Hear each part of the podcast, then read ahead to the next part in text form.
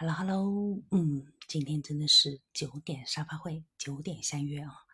嗯，今天真的是 特别有趣，因为我今天听了一个抖音上的内容啊，是别人发在朋友圈的，我看到了。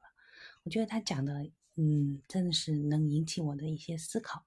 他讲的内容是什么呢？是说我们在谈及孩子的性教育的时候，我们都很隐晦，就好像有点不好意思。嗯。不好意思，打个嗝。呵 呵嗯，是这样。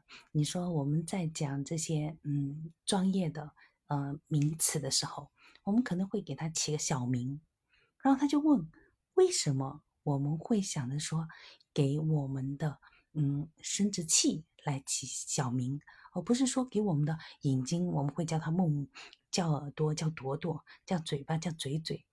嗯，为什么呢？为什么我们就会有小丁丁，然后我说小屁屁，然后什么怎么样？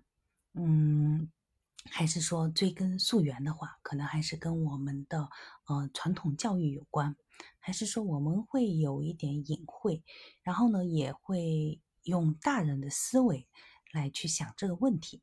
你看啊，如果说我们嗯大人在谈到说是这些呃生殖器的嗯名字的时候。我们可能会浮想联翩，可能会有一些呃关于性的内容出现。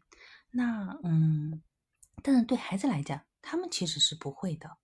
嗯，所以我们在跟他们做这个性教育的时候，我们如果说是把自己的心态放平，然后再来跟他们讲，呃，这些专业名词，其实不会存在什么问题。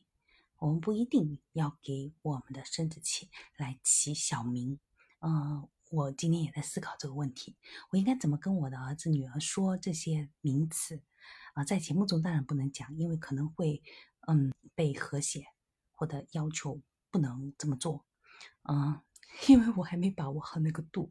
但在家里跟孩子讲的时候，我可能会真的跟他们讲，这个就是官方的，比方说，嗯，好，呃，我自己。自己静静音啊，嗯，嗯，那我不知道你怎么看待这个问题，嗯，你有给孩子做性教育吗？嗯，呃，性教育应该没问题吧？哦，我相信应该是不至于性教育都不能讲。嗯，好的，好的，嗯，那么我们今天嗯就先呱呱到这里，呱早。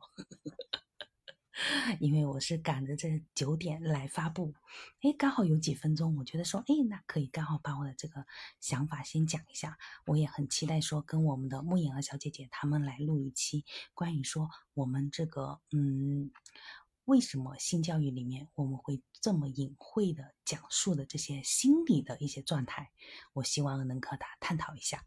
嗯，好啦，晚安啦。